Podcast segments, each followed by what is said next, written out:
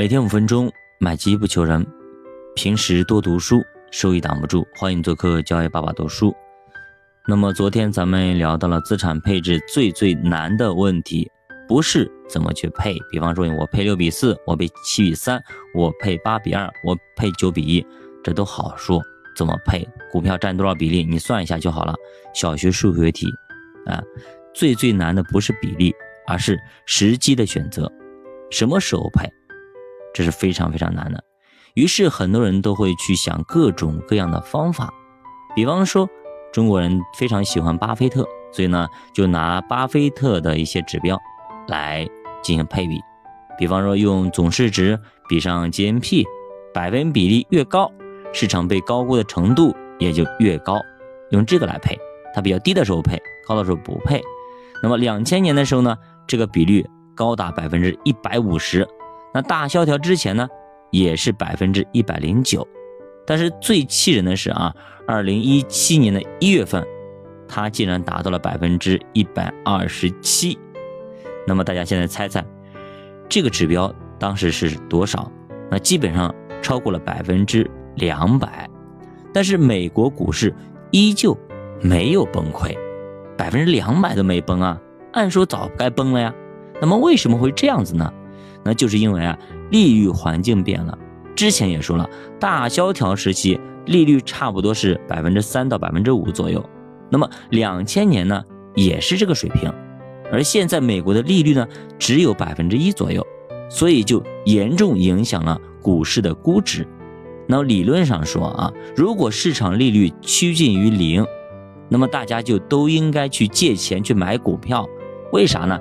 因为免费的钱你不借，对不对？应该去借了，也就是说，股市的估值应该无限大才对。毕竟呢，分母越小，那么总总体的值越大，对吧？你十除以十，它是一；那十除以一，它是十；那数十除以零点零零零零零零零无穷小的一，那它就是无穷大了，对吧？是这样子吗？所以应该是这样子，但是呢，现实它并不一定是这个样子。对方，我们想想看，那么是不是？市场里，企业主那么借钱贷款的利息越低，他应该越应该去贷，对吧？那么是这样子吗？你现在看看你就知道了。建行的利率一降再降，从五点多降到四点多，现在又降到三点几，三天的三点一，那破二里，甚至有天是二点几，有人借吗？对吧？企业主还是不借，该不借不借，对吧？以前利率高的时候，五点几的时候，蹭蹭蹭还要拼命的去借，对吧？很有意思啊，房价也一样呀，越涨买的人越多，越跌买的人越少。那么其实这是宏观的一个算法，我们刚聊了一下，是吧？那么微观上其实也一模一样，所有企业的估值都是它未来产生现金流的贴现值。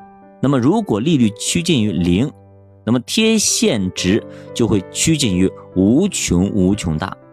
那么现在主流机构使用的贴现率都是百分之五到百分之八左右。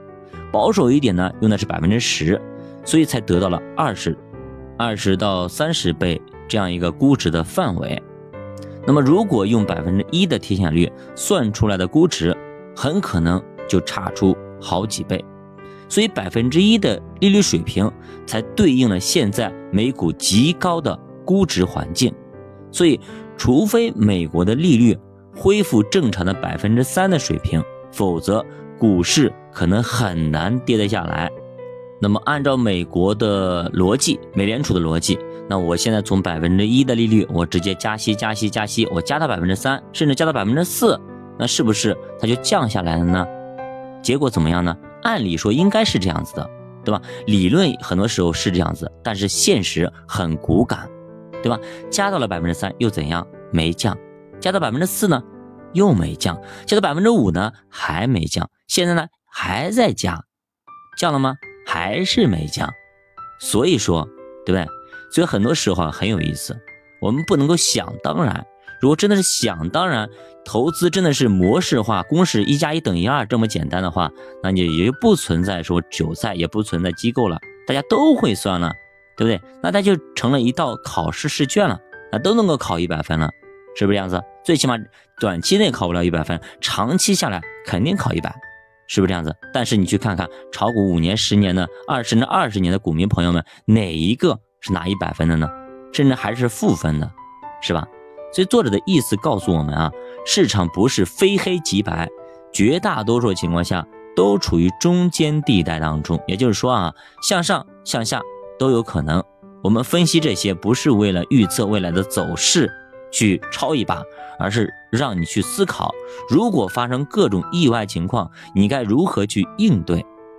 其实投资是应对之道，而不是打板算卦，对吧？我算算明天涨还是跌，对吧？我要买的那那个你怎么样呢？哎，我算哪个代码，哪个股票涨得涨得好，今年能翻好几倍。说实话，你要真能算得到啊，你早成世界首富了，对吧？那些专家能够算得到，他也早成是投资专家、投资大家、世界首富了，对吧？成不了世界首富，中国首富能成吗？是不是这样子？对吧？你还听他干嘛呀？花个几万块钱的课去听，听来听去呢，自己还赔了一大堆，拿了一堆没有用的东西。所以呢，投资真的不像我们想象的那么简单，它是有专业门槛在的。当然了，它也没有像我们想象的那么难。只要您静下心来，认真的研究。不出三年，您绝对在这个行业里面，在投资方面有一定的建树。好的，加把的书陪你一起慢慢变富的下节再见。